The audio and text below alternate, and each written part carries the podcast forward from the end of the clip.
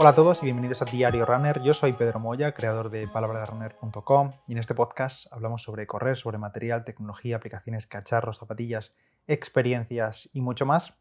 Y hablando de experiencias, nos vienen unos meses moviditos porque me acompaña hoy aquí Mirabai. ¿Qué tal Mirabai? ¿Cómo estás? Hola, muy bien, cansada. ¿Y eso? Porque la semana pasada tuvimos un 10K y en este 10K se sorteaba un dorsal para dos majors, la de Berlín y la de Londres. Y me tocó el de Berlín, nunca la había tocado nada, pues me tocó el dorsal de Berlín y me di cuenta de que justo tenía 16 semanas para preparar una maratón porque no he corrido una maratón en mi vida. Es más, en el momento de correr esa maratón hará menos de un año que corrí mi primera media maratón y de hecho la terminé diciendo esto una vez al año y no más. Y ni de broma una maratón. Eh, pues aquí estamos. Y entonces, claro, hemos empezado esta semana, eh, bueno, al día siguiente del 10K mismo ya empezamos a hacer tirada larga y esta semana pues no ha habido tregua. O sea que estás ya metida al 100% en plan maratón. Sí, de hecho ya oficialmente están planificadas todas las semanas. A ver, se harán ajustes, obviamente, pero... Esto para que os eh, situéis un poco, la maratón de Berlín de este 2023, porque va a ser ahora en 2023, el dorsal, eh, es el 24 de septiembre de, este año, o sea que faltan pues esos seis cálculos. Echamos nosotros un cálculo rápido en el calendario y eran literalmente 16 semanas, que suele ser pues unas semanas lo típico que dura un plan de entrenamiento, ya sean 14, 16, 18, depende mucho, o 12. Em, así que, pues como dice Mirabai, nos hemos puesto ya manos a la obra, tanto a hacerle un poco un plan de entrenamiento, siguiendo con las buenas semanas y buenos meses que llevamos desde principios de año, porque la verdad que no has dejado de correr casi ninguna semana, ni del todo, llevas rondando pues, un volumen muy parecido durante todo el año. Sí, o y con las medias maratones eh, que hemos hecho, Sevilla, Barcelona, eh, Madrid. Justo lo que iba a decir, que no he dejado de correr a ver, y más que menos siempre he corrido, es decir, evidentemente tuvimos ahí un mes muy malo y que si luego mudanza y no sé qué, bueno, cosas que pasan en la vida, pero no he dejado de correr porque el plan de este año o los objetivos de este año, que lo comentamos en un podcast del año pasado, era precisamente completar el circuito de plátano de Canarias de medias maratones. Que de hecho ese era el próximo, o sea, el objetivo que quedaba en 2023. Claro, quedaba Beovia Ya estamos nada inscritos en Beovia hmm. y va a ser ahí en noviembre. Claro, entonces yo no tenía pensado dejar de correr, pero sí es cierto que como Beovia quedaba bastante para noviembre, yo había empezado a hacer eh, un pelín menos de volumen de carrera eh, y un día menos a la semana para hacer un día más de fuerza, ¿no? Como si me pusiera aquí un poco en pretemporada y luego ya empezaría el plan de Beovia más tirando a agosto, porque ya sabes, en verano hace calor, a mí me gusta mucho el gimnasio, llevo todo el año solamente yendo dos días al gimnasio y corriendo cuatro. Entonces era como, bueno, venga, este es el momento. Mm. Han pasado las tres primeras medias maratones, la última queda bastante tiempo, pues es el momento de darle más caña al gym. Y no, me ha durado dos semanas esto. Quizá alguien se está, está pensando, Mm, bueno, y no, quizás no es un poco pronto para hacer maratón y demás, pero claro, la situación es que la hayamos buscado, sino que ha surgido la oportunidad y yo estoy seguro de que a cualquiera hoy en día le dices, oye, toma un dorsal para Berlín, una persona que quiero decir que, que corra habitualmente, no una persona que acaba de empezar a correr o que corre simplemente 5K. Y yo creo que cualquiera aprovecharía la oportunidad, evidentemente. Totalmente, o sea, ha sido porque me ha tocado en el sorteo, pero si no, yo no pensaba correr una maratón este año ni loca y de hecho el año que viene había tenido mis reservas. Pero justo dos días antes de que me tocase este dorsal, yo me había apuntado hmm. a la Maratón de Madrid en 2024 a finales de abril. Y esa iba a ser mi debut, en plan, porque es mi ciudad, porque si me pasa algo, bueno, allí tengo casa, porque si finalmente no corro, pues solo pierdo el dorsal, pero no pierdo pues, hotel ni nada. Y pues ha pasado lo de Berlín, pero claro, es que encima ya no solo es que me toque un dorsal gratis para una maratón y, y entonces pienses que los astros se han alineado para que corras, no, es que encima es una major que son caras, que entras además por sorteo. Es verdad que Berlín es de las que más fáciles te puede tocar, ¿no? Pero no sé, a mí nunca se me ocurriría apuntarme a una mayor con el nivel que tengo ahora porque, yo qué sé, porque no sé, no he hecho ni una maratón, ¿cómo me voy a apuntar a una mayor? Ya, ¿no? Y lo que tú dices, a la hora de debutar, igual que hice yo, uno busca lo que tiene cerca de casa, lo que le da confianza, lo que mm, pueden ir a verle. Claro. Eh, a nivel logístico es más fácil. Que bueno, o sea, a ver, no es mal debut en Berlín, la verdad.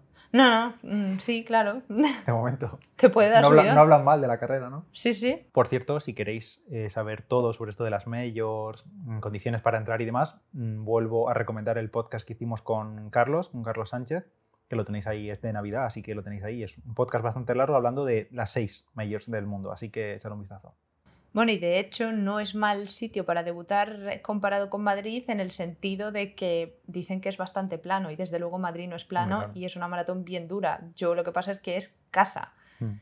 Eh, pero este año, precisamente que corrimos la media de Madrid, tú me dijiste el año que viene nos vamos para la derecha, en el momento en el que se separan ahí la media maratón y la maratón, y yo dije, ni de broma. Sí, sí, pero ¿quién fue la que formalizó la inscripción antes de Madrid, tú o yo? Yo fui ah, yo, porque una tarde entera me vas escuchando podcast, eh, bueno, el de Sarita Gil de la Maratón de mm. Madrid y el de Adria ir preparando el Ironman y claro, mm, son dos chutes de motivación que dices, jolines, yo también quiero y digo, venga, me la juego, me apunto ya para no pensármelo. Bueno, total, que ya estamos enfrascados en el entrenamiento de maratón y bueno, Mirabai se ha hecho, se ha, le ha dado forma a su plan de entreno de fuerza y yo la estoy ayudando, al igual que hasta ahora, con el de maratón de carrera, digamos, de, de, correr del deporte principal, pero ella evidentemente no va a dejar de hacer fuerza porque, porque no, porque eso no está en sus planes. A ver, primero de, todo porque considero que es importante. Eh, evidentemente, cuando se acerque la maratón eh, se va a reducir mucho, pero luego eso me gusta mucho, lo disfruto y bueno, eh, tampoco puedo pasar de una semana a otra, eh, que estoy corriendo ahora que 40 kilómetros, 40 y pico, a correr 80 y a mí me gusta generalmente hacer algo todos los días, entonces pues, pues meto gimnasio y eso que me llevo. Hmm. Para que os hagáis una idea así un poco general de cómo vamos a estructurar la semana, no de días concreto, pero de, de cómo van a estar repartidos los días de fuerza y los días de carrera, hasta bueno, principios de año, febrero, marzo, las, cuando hicimos las varias medias seguidas, eran cuatro días de carrera y dos de correr. Estas últimas semanas, como has comentado tú, a modo de pretemporada, estabas haciendo más fuerza, aumentaste un día más de gimnasio y redujimos uno de carrera. Y ahora vamos a empezar otra vez el plan con cuatro días de carrera y dos de fuerza. Esa es la idea, sí. Exacto. Y a medida que avancen un poco las semanas y viendo cómo aumenta el volumen y también un poco algunos días más de intensidad y demás, pasaremos a 5-2 o 5-1, Y ya no es porque me guste más o menos la fuerza, yo pienso que voy a aguantar X o Y, que obviamente esto lo tengo en cuenta eh, para hacerme cualquier plan, pero también porque yo es lo que, sin ser una experta, sugeriría a cualquier persona, que lo tenía me lo comentaron por Instagram, yo diría las primeras semanas, normalmente seis semanas o así, acumular un poco de ganancia de fuerza, es lo que se llama la fase de acumulación, después bajar un día de fuerza, sobre todo para personas normales que no tienen todo el tiempo del mundo para entrenar. Es decir, si tienes todo el tiempo del mundo, pues mira, mantén dos días de fuerza hasta que no puedas más, ¿no? Pero teniendo en cuenta que yo necesito descansar un día y que no puedo doblar sesiones. Habrá gente que doble, claro. Claro, yo fuerza y correr al mismo día, claro. Porque no me da tiempo, eh, porque si no, no duermo. Entonces, eh, pues eso, yo haré unas seis semanas con dos días Después haré un día durante otras cuatro semanas, más o menos hasta la semana 10. Y esto se podría mantener hasta la semana 12, teniendo en cuenta que hay 16 hasta, hasta la maratón. Pero bueno, veré cómo vamos porque justo semana 11 y 12 me parece que son las que más kilómetros tocan en el plan. Igual estoy reventadísima, prefiero rendir en las sesiones de correr y digo, mira, hasta aquí la fuerza ya.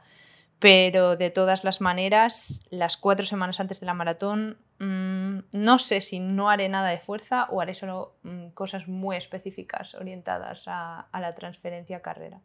Pero es eso, se suele hacer una, fase de acumulación al principio donde intentas ganar fuerza y, masa muscular eh, para preparar las piernas para esos 42 kilómetros. Después una fase de lo que llaman transmutación o transferencia, vaya, que son ejercicios eh, más orientados, ya se empiezan a meter ejercicios más orientados a la transferencia de fuerza a la carrera y ya eh, una última fase, que la verdad no me acuerdo cómo se llama, pero bueno, ya se puede comentar en otro podcast, en la que eh, ya no son ejercicios como tal con peso, ¿sabes? Que pueden ser a lo mejor, no sé si ponía sprints, cuestas y cosas así.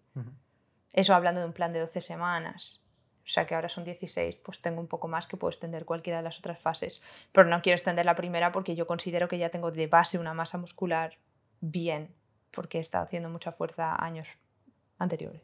Vale, y cuéntame, porque no me lo has contado, eh, cómo va a estar distribuida la semana, o sea, ¿qué vas a hacer en el gimnasio? Pues cuando yo me estuve informando de esto, lo típico que dije, bueno, voy a ver si hay papers o algo así que digan, sí, science eh, de los mejores ejercicios eh, para corredores que bueno, si pones esto en Google, olvídate, ¿vale? Porque te van a salir, eh, bueno, eh, ahí lo dejo, ¿no? Pero al final, eh, a base de filtrar, leer y mirar qué papers había, llegas a la conclusión de que mm, los mejores son los clásicos, ¿vale? Te decían en todos lados, hip thrust, peso muerto, sentadilla. Sí, multiarticulares clásicos. Claro, no voy a reinventar las ruedas más. En muchos eh, sitios te comentaban que hacer un entrenamiento normal de eh, weightlifting, de levantar pesas, eh, es más, yo he visto que eh, en bastantes eh, papers sí que comparaban el hecho de hacer entrenamientos de fuerza explosiva en los que cargas menos peso, pero intentas basarte en la velocidad de ejecución del ejercicio para saber cuándo parar, es decir, cuando empiezas a hacer repeticiones que se te enlentecen porque realmente no puedes hacerlas más rápidas, paras el ejercicio, que es la forma más así clásica que se ha utilizado para entrenar fuerza para corredores, pues lo comparaban con un ejercicio de levantamiento de pesas normal que podría hacer, a ver, no te digo un powerlifter, porque se entrenan pues, para competir, levantar mucho peso, un RM, ¿no? Pero una persona que entrena hipertrofia normal, pues cogerá pesos entre el 80 y el 90% a lo mejor de su RM y hará repeticiones entre 8, 12 o 6 y 15, me da igual, hasta que le queden solo una o dos en recámara. Pues comparaban esos dos tipos de entrenamiento en corredores y los dos tenían las mismas eh, combinados con un entrenamiento de carrera, tenían las mismas ganancias. ¿no? Entonces dije, yo no voy a reinventar la rueda. Yo estoy acostumbrada a estar corriendo y a estar haciendo hip thrust, peso muerto, bueno, en mi caso rumano, porque el otro involucra más músculos de la espalda y yo lo hago específicamente para reclutar isquiotibiales y glúteos, digo, pues peso muerto rumano. Y luego sentadillas particularmente yo no hago porque ha habido épocas que combinando sentadilla convencional con barra y carrera a mí se me carga mucho por la estructura que tengo, que tengo el fémur muy largo, se me carga la cadera, ¿vale? Por delante. Bueno, no sé si es la cadera, porque, a ver, no sé mucho de anatomía, pero no sé si es la cadera, si es el psoas, que es, ¿vale? Pero mm, luego lo noto que se me engancha al correr y no quiero que me pase eso ahora. Así que eso lo que hacía era sustituirlo o por prensa o por sentadilla no libre, es decir, en máquina Smith, o por sentadillas búlgaras.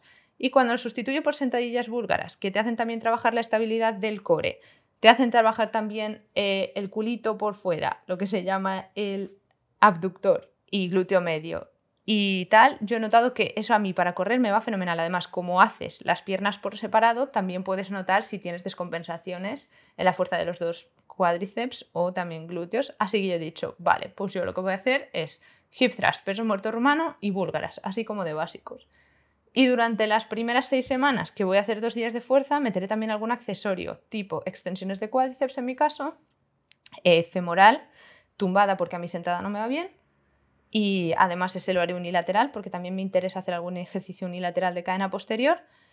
Y luego meteré también adductor y, y abductor, o sea, abrir las piernas hacia adentro y hacia afuera en la maquinita o con la polea también se puede hacer porque esos ejercicios a mí me parece que también para correr son eh, esenciales. Lo que pasa es que todos estos accesorios, cuando vaya a hacer solo un día de gimnasio, irán fuera.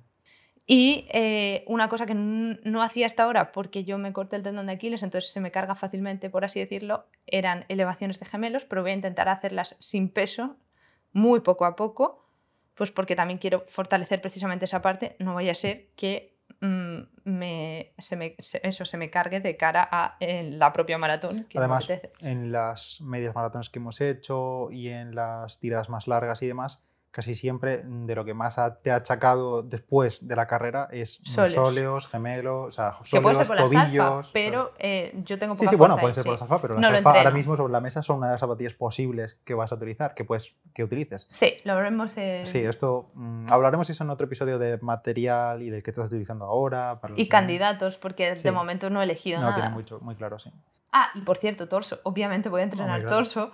Eh, no lo he dicho porque he pensado que a lo mejor a la gente no le interesa tanto, pero nuevamente no voy a reinventar la rueda y voy a ceñirme a lo que tengo probado que me va bien. Aún no he decidido si voy a cambiar alguna cosilla, eh, pues por cambiar de lo que venía haciendo y variar un poco, pero desde luego voy a meter dominadas, voy a meter press militar, voy a meter press banca, nuevamente básicos, voy a meter remos y voy a meter elevaciones laterales.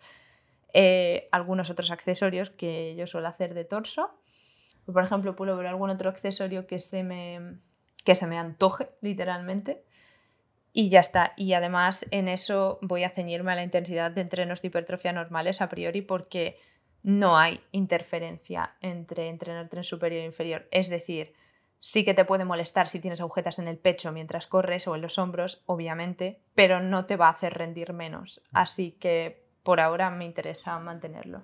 Em, quizá algunos que le dais menos al gimnasio estáis pensando, madre mía, ¿cuántos ejercicios para dos días o tres días y tal? Pero en realidad nuestros entrenamientos en el gimnasio duran una hora, y, diez, una hora y cuarto. Ah, claro, y luego esto no lo he dicho, sí, duran a lo mejor hora y veinte si hacemos core, que yo suelo meter un ejercicio al principio. ¿Qué pasa?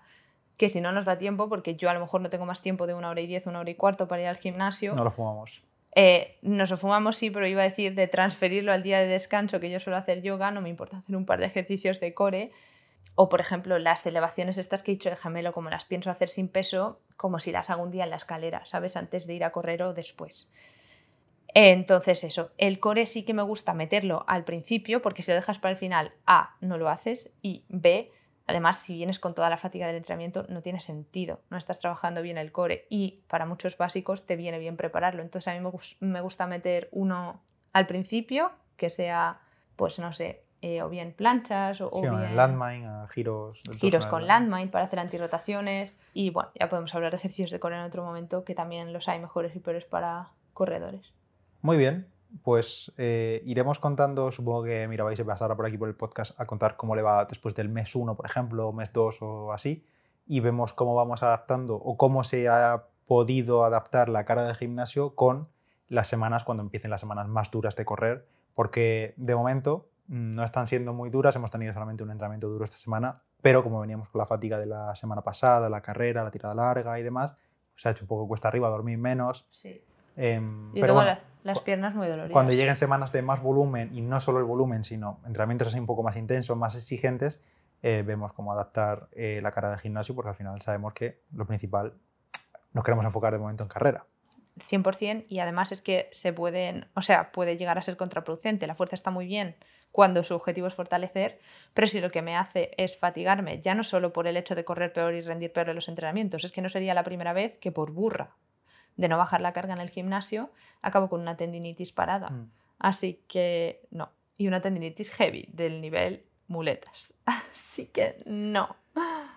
Y respecto al plan de carrera, de correr de, de Mirabai de cara a la maratón de Berlín, pues la verdad que, bueno, le está echando un vistazo a los planes que ya conocía. Ya sabéis que aquí en el podcast hemos hablado mucho de Fishinger y de Jack Daniels, que tengo el libro por aquí al lado. Y en esta ocasión, por aquello de, bueno, tengo más costumbre últimamente de utilizar Fishinger para mis últimas preparaciones de maratón, pero Fishinger tiene un problemilla y es que le gusta mucho hacer kilómetros, muchos kilómetros. Es más, cuando yo te escuchaba en el podcast quien no te conocía y comentabais siempre, no sé si con Roland o con quién, los planes de Fishinger y Daniels, y yo me fui a mirarlos eh, con todas mis buenas intenciones y cuando vi que empezaban partiendo de unos volúmenes de 70 y 80 kilómetros semanales, dije, hasta luego, con esto no puedo hacer fuerza que no me da la vida. En el caso de, ya, en el caso de Fishinger, del libro Advanced Marathoning, Maratón Avanzado, que ese sí está en español, por cierto, y os lo dejaré si me acuerdo el link en la, en la descripción, y si no pones el grupo de Telegram, libro de Fishinger y te responde Rose perfecta.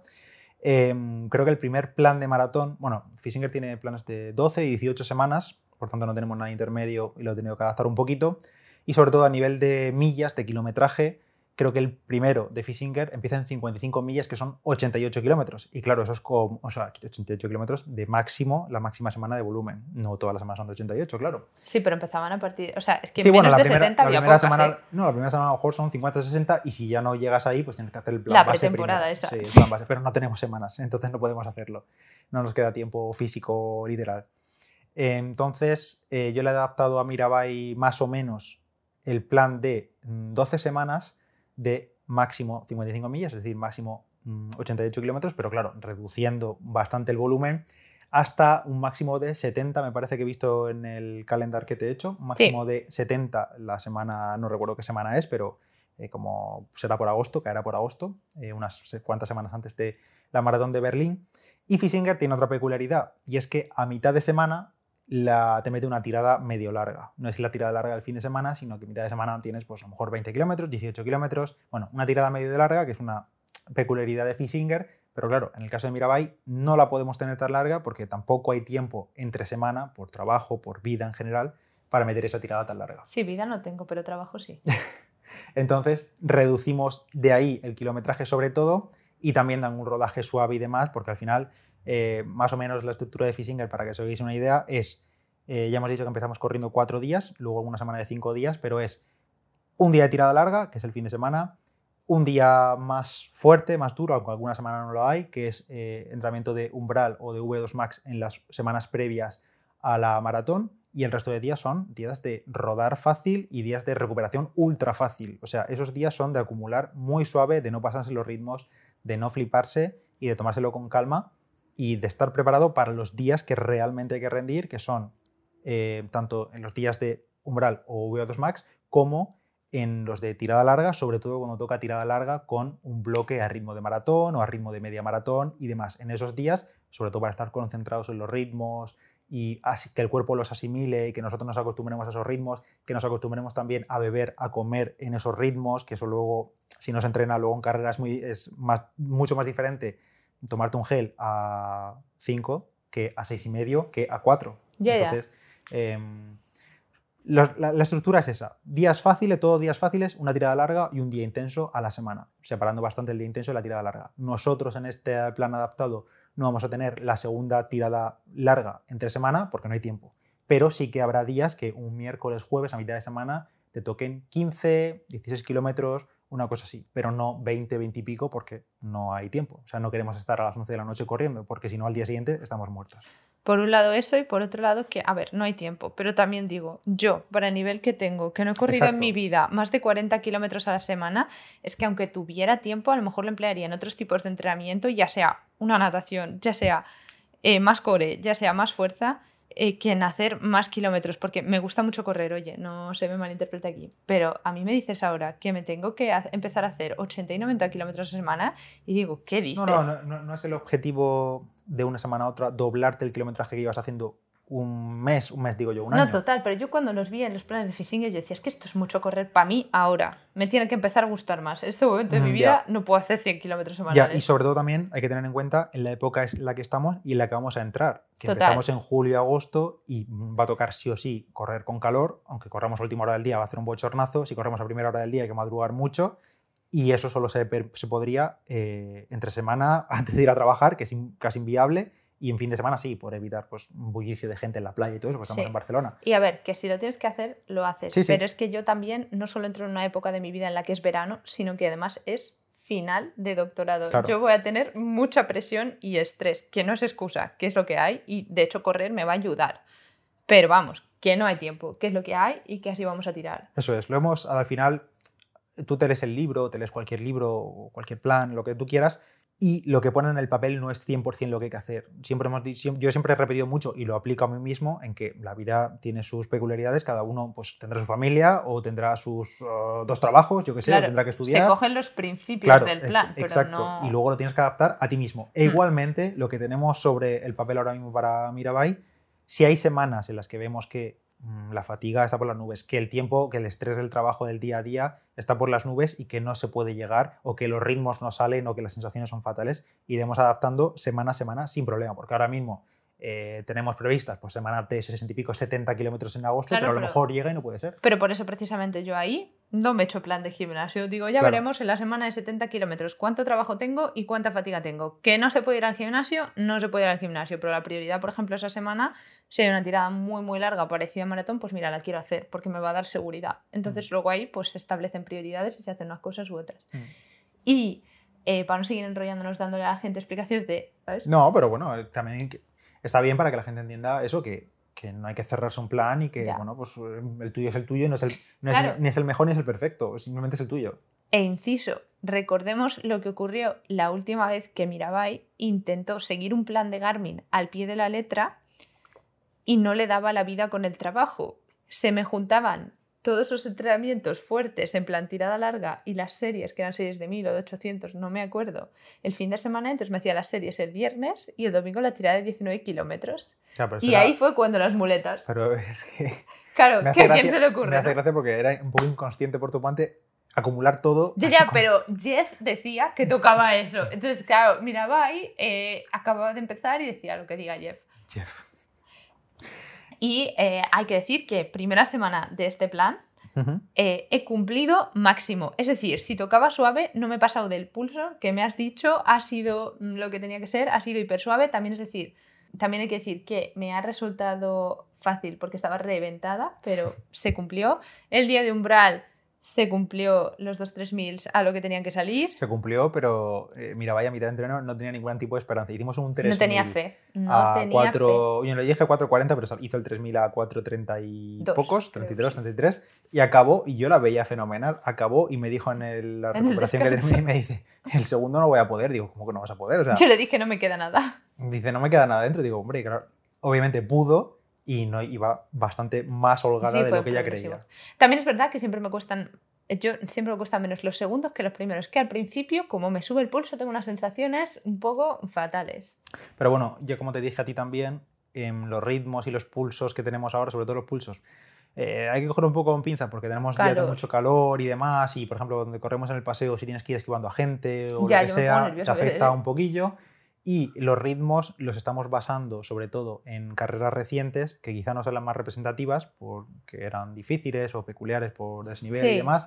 Entonces, pues bueno, vamos a ir datando un poco estas primeras semanas, pero la base ya he dicho. Pero yo creo que, ha quedado bastante, vamos, que te ha quedado muy razonable. A ver qué pasa mañana la tirada larga, a ver qué va pasando la semana siguiente y bueno, iremos haciendo actualizaciones.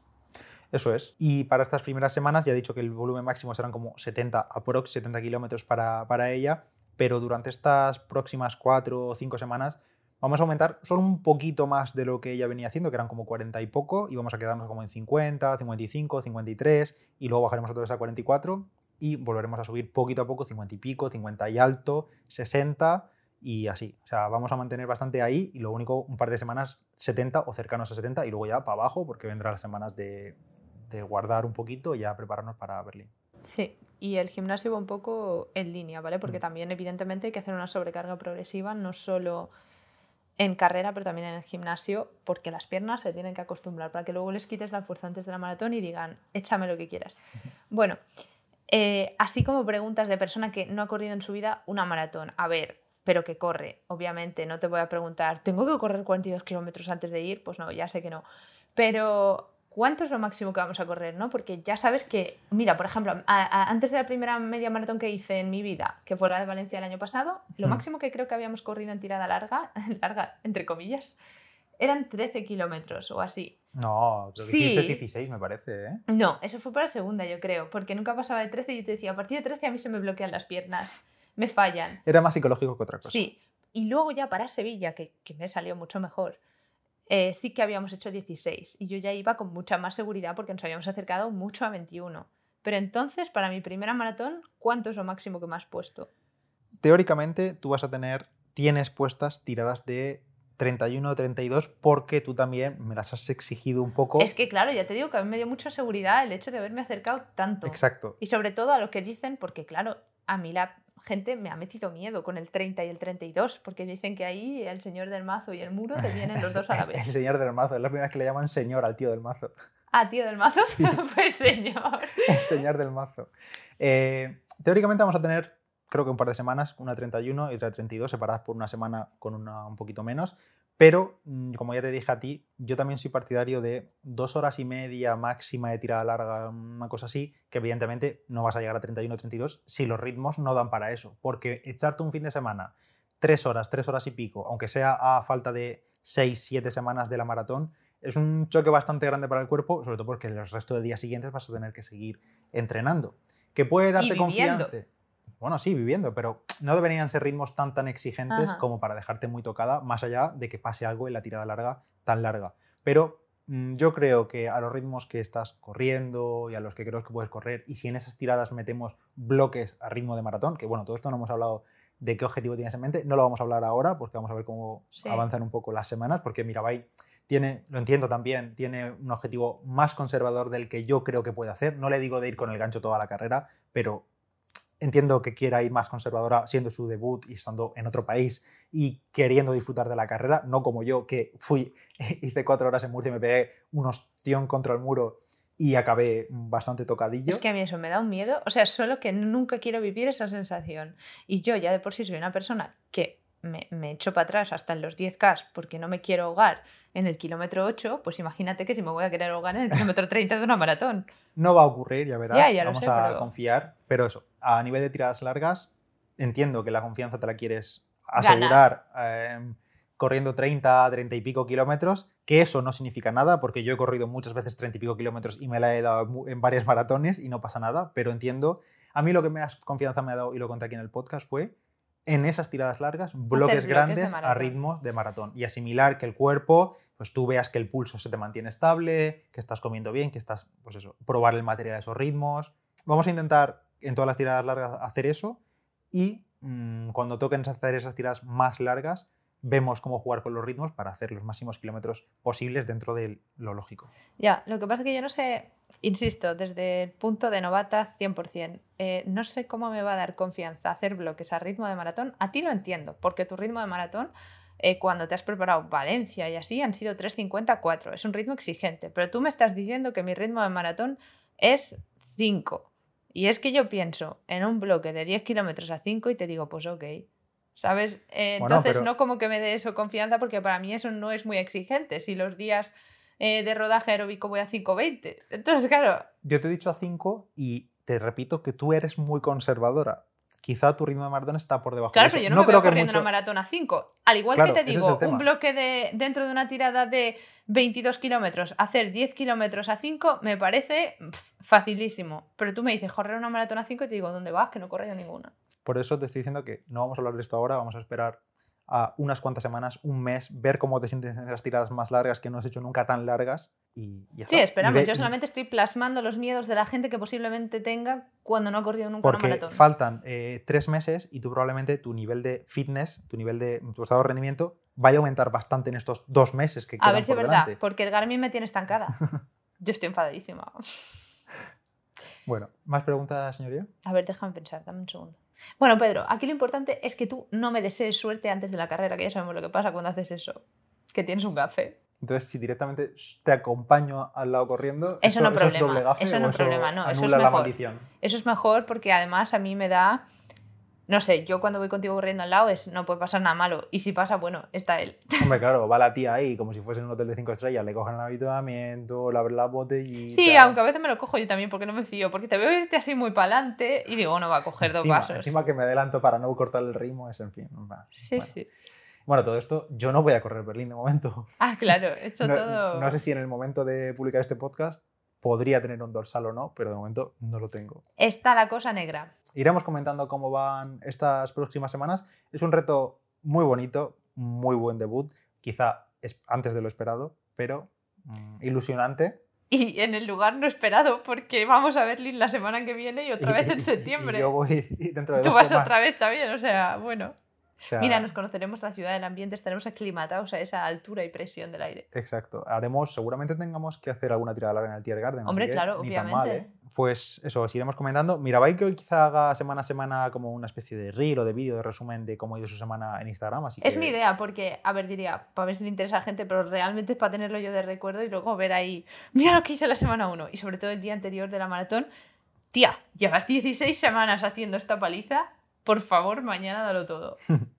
Así es. Así que nada, seguidnos por, a- por ahí y por aquí ver el podcast, que seguro que iremos comentando. Tenemos pendiente de hacer uno, porque como hemos dicho al principio, a nivel de material, no sabe Mirabai que va a llevar en los pies, porque las Alpha Fly le gustan mucho, pero Soy muy le dejan un poquito tocadas y las Alpha Fly 2 que le van de puta madre le Sí. hacen eh, amagos de esa ampolla en el arco En el interior, que claro, en media maratón eh, casi casi ha estado a punto, pero claro. Y de hecho solo hice una media con ellas, la mejor, Sí. though, pero eh, solo hice Entonces Sevilla. estamos ahí, queremos hacer un, como yo tengo la gran mayoría, aunque no le valen de talla, pero mostrándolas y pros y contras de cuáles le pueden ir bien a ella por su peculiaridad, de que necesita un poquito más de drop y demás. Entonces lo tendremos ahí pendiente para hacer, pero bueno, eh, esto irá viniendo. Nada más por hoy. Gracias Mirabai y mucho ánimo. A ti, gracias fuerza. plan. gracias. E- es- esa risa es como de que no te fías de que acabe o qué. No, es fuerza y ánimo. Y tú no, que tú no vas a entrenar. Yo sí, yo aquí yo no he comentado por aquí, pero yo paralelamente me he aplicado también un plan de Fishinger, el de hasta 113 kilómetros, me parece, me he puesto yo. Yo quizá algún día doble, mañana y tarde, Claro, sobre todo los días fáciles, quizá. Y algún día de tirada larga alargue yo un algún kilómetro más, aunque creo que hay fines de semana que tú tienes una tirada larga más, más larga que la mía. ¿Y qué vas a hacer con el entrenamiento de fuerza? No, yo mantenerlo más o menos. Y luego en el gimnasio me ves que estoy. No, no, pero es que tú dices esto, pero luego te digo hip thrust y te vas para otro lado. Es que mi plan no va. y te digo búlgaras y te vas para otro lado. Entonces no haces pierna. Dice, voy a hacer bíceps. Y yo, pues muy bien. mi plan no tiene hip thrust, eso ya te lo digo. Pues fatal. No tiene. me parece, es que me parece fatal. no tiene. Tiene otros ejercicios de pierna, pero no hip thrust. Pues tiene. Tenemos. y también. y el otro. Esto no lo voy a vender el podcast, ¿lo sabes? Sí, por favor. y a ver, todo no se puede. No se puede hacer mil ejercicios de pierna o mil días de gimnasio y correr seis días. No se puede todo. Sí que se puede, pero no quiero. Ajá, vale, ya está. Ya quería yo llegar ahí. no sé cómo voy a cortar esto, pero bueno. Tenéis en la descripción del podcast, en la nota del episodio, pues el libro, las redes de Mirabai, su Strava, si queréis ahí bichar los entrenamientos y demás. Y no sé si hemos comentado algo más así que haya que dejar en los comentarios. Y si no, pues me lo recordáis por iVoox o por Instagram, arroba palabra de runner y arroba mirabai-cuenca. Y para la parte final de este episodio vamos a hablar con el doctor Méndez, con Roberto, que es médico de familia, especialista en ciencias del deporte, nutrición clínica y deportiva. ¿Qué tal, Roberto? ¿Cómo estás? Hola, ¿qué tal? Encantado de estar aquí. Ya sabéis que en estos meses que tenemos por delante, estas semanas, tenemos el verano y el verano suele traernos viajes, escapadas, eventos especiales, tipo mm, bautizos, bodas, fiestas en todo tipo de pueblos y todo tipo de lugares. Y en general, todas estas situaciones em, solemos salir de nuestra rutina habitual y es más fácil que acabemos comiendo fuera, cenando fuera, comiendo otro tipo de alimentos que no tomamos en nuestro día a día, en nuestra rutina habitual, cometemos más excesos en comidas, en eventos sociales y demás. Y por ello, en estos próximos episodios vamos a hablar con el doctor Méndez sobre la acidez de estómago, cómo evitarla, cómo combatirla en esta época y este espacio lo realizamos en colaboración con Omecaste de Cinfa y esperamos que os sea de interés. Y para este primer espacio vamos a hablar de la alimentación en la dieta, que es fundamental para combatir la acidez estomacal, tanto por alimentos que podemos evitar para tenerla, como a otros alimentos que nos pueden ayudar a combatirla. Así que Roberto, la pregunta es esa, es bastante directa. ¿Cuáles serían los alimentos que es mejor evitar, por ejemplo? Pues en este caso justamente has empezado como toca, no qué alimentos habría que tomar, sino más bien qué alimentos habría que evitar. Mm. Normalmente, aunque la evidencia científica es limitada al respecto, sobre todo las últimas guías, eh, hay alimentos que sí que han demostrado en ciertas personas, no en todo el mundo, que sí que producen eh, acidez estomacal o lo que llamamos reflujo gastroesofágico. Por ejemplo, la cafeína, hay gente que le produce acidez con muy poquita cantidad, los alimentos cítricos, las bebidas carbonatadas, por ejemplo, refrescos, o las grasas, dependiendo del tipo de grasa. Normalmente son grasas de origen animal y sobre todo en gran cantidad. Como digo, no le pasa a todo el mundo, pero serían alimentos a tener en cuenta y a tener la alerta ahí en mente por si acaso cuando tenemos un momento de acidez pensar que hemos comido con anterioridad. Y en el caso contrario, ¿qué alimentos podíamos tomar para evitar la acidez? Realmente es simplemente llevar una, dieta equilibrada, que es lo típico que solemos decir, rica en frutas, verduras, siempre sin pasarse. Si estas frutas, como digo, son cítricos, habrá gente que sí y habrá gente que no, le provocará acidez. Habría que tener cuidado sobre todo con el tema de las cantidades y con la posición en la que comemos. Esto de comer acostado porque es verano y tengo la hamaca, cuidado porque parece una tontería, pero mucha gente lo hace y luego, ay, es que me ha provocado acidez. No es el alimento, sino que eres tú que te has tumbado demasiado pronto. Oye, pues eh, un punto a tener en cuenta para aquellos que van a estar mm, horas y horas en la playa o tirados en la piscina. Eh, muy importante eso. Y sobre todo lo que dices, ¿no? De, de los excesos que en esta época son más comunes. Y bueno, no sé si influye un poco también las horas, si estamos pues eso, muchas horas comiendo y bebiendo durante tardes largas, luego se alargan a cenas y luego la recena y postcena, que si además tomamos alimentos de este tipo, tipo cafeína o, las bebidas carbonatadas que comentabas, pues todavía puede afectar mucho más. Claro, yo, más que la temporalidad lo que diría es eh, el, el continuum, ¿no? El tema de estar todo el día bebiendo, todo el día comiendo y sobre todo eh, alimentos y bebidas a los que no estamos acostumbrados. Cuando llega el verano muchas veces pues tiramos mucho de helado, mucho de bebidas carbonatadas ya sean refrescos o otro tipo de bebidas así con más gas, eh, alimentos muy grasos, alimentos al final diferentes y sobre todo el tema de la cantidad. Cuanto más cantidad le echemos al cuerpo, peor porque nuestro estómago está acostumbrado a un tipo de alimentación durante todo el año y llega el verano o, por ejemplo, la época navideña. Esto también pasa y le echamos más cantidad de lo que estamos acostumbrados. Solo con el cambio de cantidad, dependiendo de la persona, pues es más fácil que llegue al punto de acidez que, que otra. El tema del tiempo, yo creo que tanta importancia no tiene, sobre todo puede ser por la noche, ¿no? El tema de comer y estar todo el rato comiendo, comer hasta muy tarde, que se hagan las 12, 12 y media y acostarte a la una, una y media, dices, es que es muy tarde y tengo que dormir. Ya, pero es que no tendrías que haber cenado tan tarde. Claro. Claro, y mm. eso es algo de lo que pecamos sobre todo más en países tipo España. En otros países que cenan mucho más temprano, claro, pero aquí se nos hacen las tantas cenando.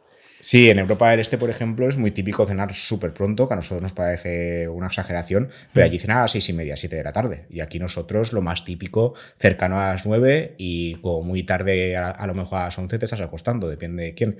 Y otros lo que hacen es para alargar esta, esta cena, acostarse a las doce y luego a, la, a madrugada a las seis de la mañana. claro, eso realmente no está bien, no, no deberíamos hacerlo, pero como nuestro país tiene mucho sol, pues lo hacemos. Claro, exacto. Hay mucho sol y también mucha vida nocturna. Sí.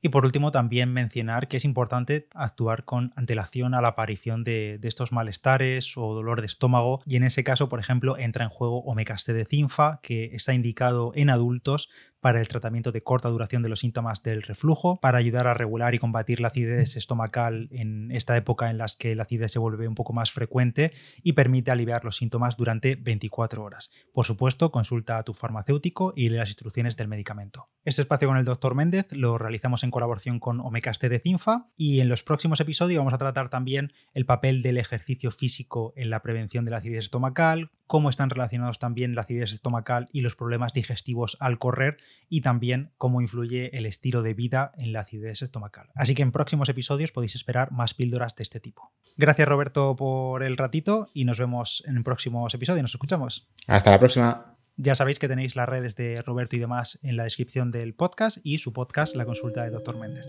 Un saludo, chao. Chao.